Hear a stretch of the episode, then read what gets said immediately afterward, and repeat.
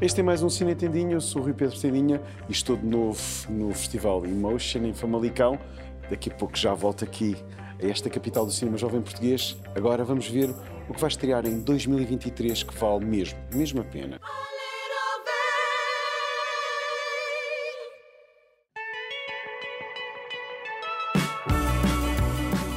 2022 não foi um ano de deslumbramentos, não senhor, mas 2023 vai ter cinema para discutir o gosto, para perceber se esta moda de deixar de ir ao cinema continua ou não.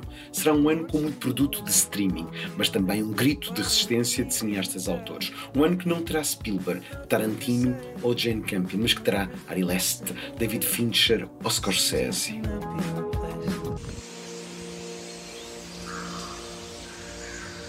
Roberto, Vamos pedir para mostrarem os dentes e depois as mãos. Eles aqui gostam dos portugueses porque somos calados e aguentamos. Muito. No lazy workers, Pedro. Queres ser como eles, mas eles estão-se a cagar para ti. Mostramos os refurbishments. Vai ficar assim, ó. Lindinho para os velhotes. Durante o dia vai ser line dancing, bingo e à noite karaoke. A partir de março aquilo vai ser sempre bombar. Eu devo dinheiro a toda a gente. Deixa falar com ele, Tati. Sabes que chulatugas não é a minha cena. Where's our money? Where's our money? You do it, yeah? Go on, you do it. I was hardly any foreigners here when I was a kid. Don't forget why you're here, sweetie. E começamos o desfile com o novo de Marco Martins. Chama-se Great Yarmouth, Provisional Figures, e é um relato arrepiante de uma comunidade portuguesa mergulhada na miséria em Great Yarmouth, cidade inglesa de uma tristeza varrida. Tem uma Beatriz Batarda soberba e eu aposto que vai ser levado ao colo pela crítica nacional. Eles cá chamam-nos pork and cheese. Mas eles precisam de nós para trabalhar nas fábricas. E este vai dividir opiniões. O manifesto pouco humanista do catalão Albert Serra, Pacificación, coprodução entre Portugal e França, sobre um Tahiti tão bizarro como insondável. Filme de extremos, onde brilha Alexandre Mel e Benoît Magimel. Sensorial, exótico e provocante. Em Cannes, ficou de mãos a abanar no palmarés, mas eu tenho tanta ternura por este filme.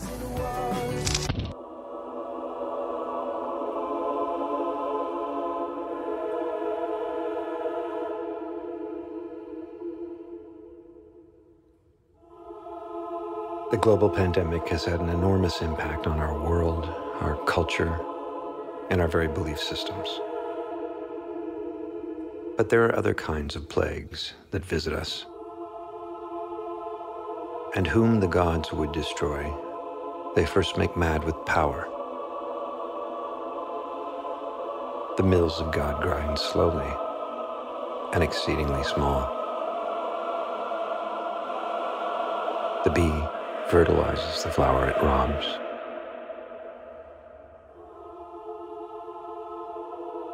Power, true power, requires camouflage.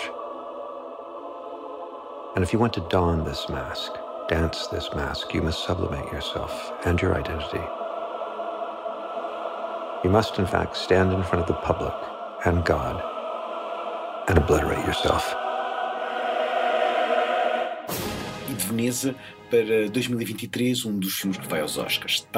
O tal drama onde Todd Field dirige a melhor Kate Blanchett de sempre. Aqui uma maestrina que se esquece de ser boa pessoa para aperfeiçoar a sua arte. Atenção que Nina Ross também pode vir assim nomeada. Mesmo assim, do mesmo cineasta prefiro Little Children.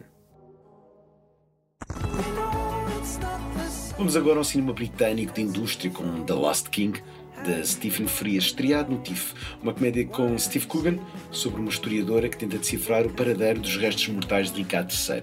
O Rei Perdido não está na calha da temporada dos prémios, mas tem Sally Hawkins. Onde está Sally? O Cine Tendinha está. Charles Staletsky, um dos maiores cineastas americanos do cinema de ação, estará de volta com John Wick, capítulo 4 talvez o último filme desta franchise com Keanu Reeves, depois há twists. Está a ficar novelesca esta saga? Vamos ver. Mas John Wick nunca cansa. Câmara. Som.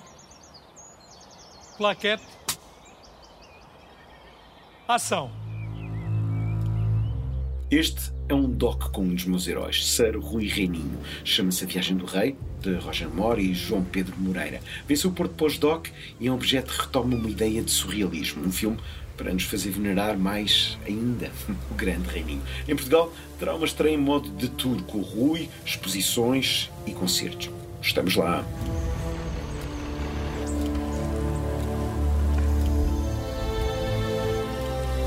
The sea is simply the vehicle for prodigious, uncanny mode of existence.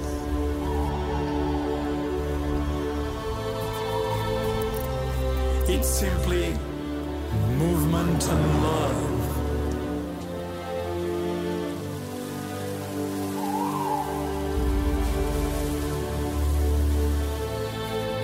It's living infinity, as one of our poets put it.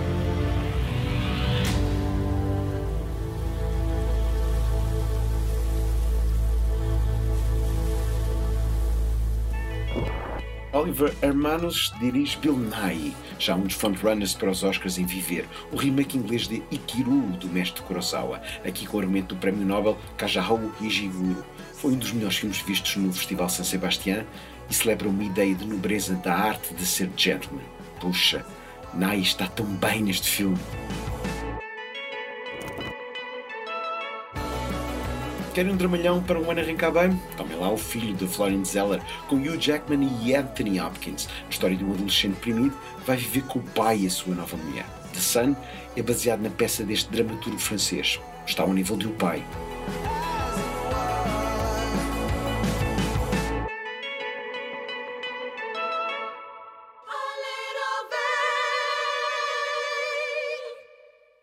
Meus queridos, minhas queridas, o prometido cumpre-se. O iMotion realizou-se mais uma vez em novembro e foi um prazer assistir à vitória de 2020, a Odisseia do Terceiro Esquerda de Ricardo Leite, cineasta de espinho, mostra aqui sentido de inventividade num filme verdadeiramente jovem, perfeito para Famalicão, capital do cinema jovem português.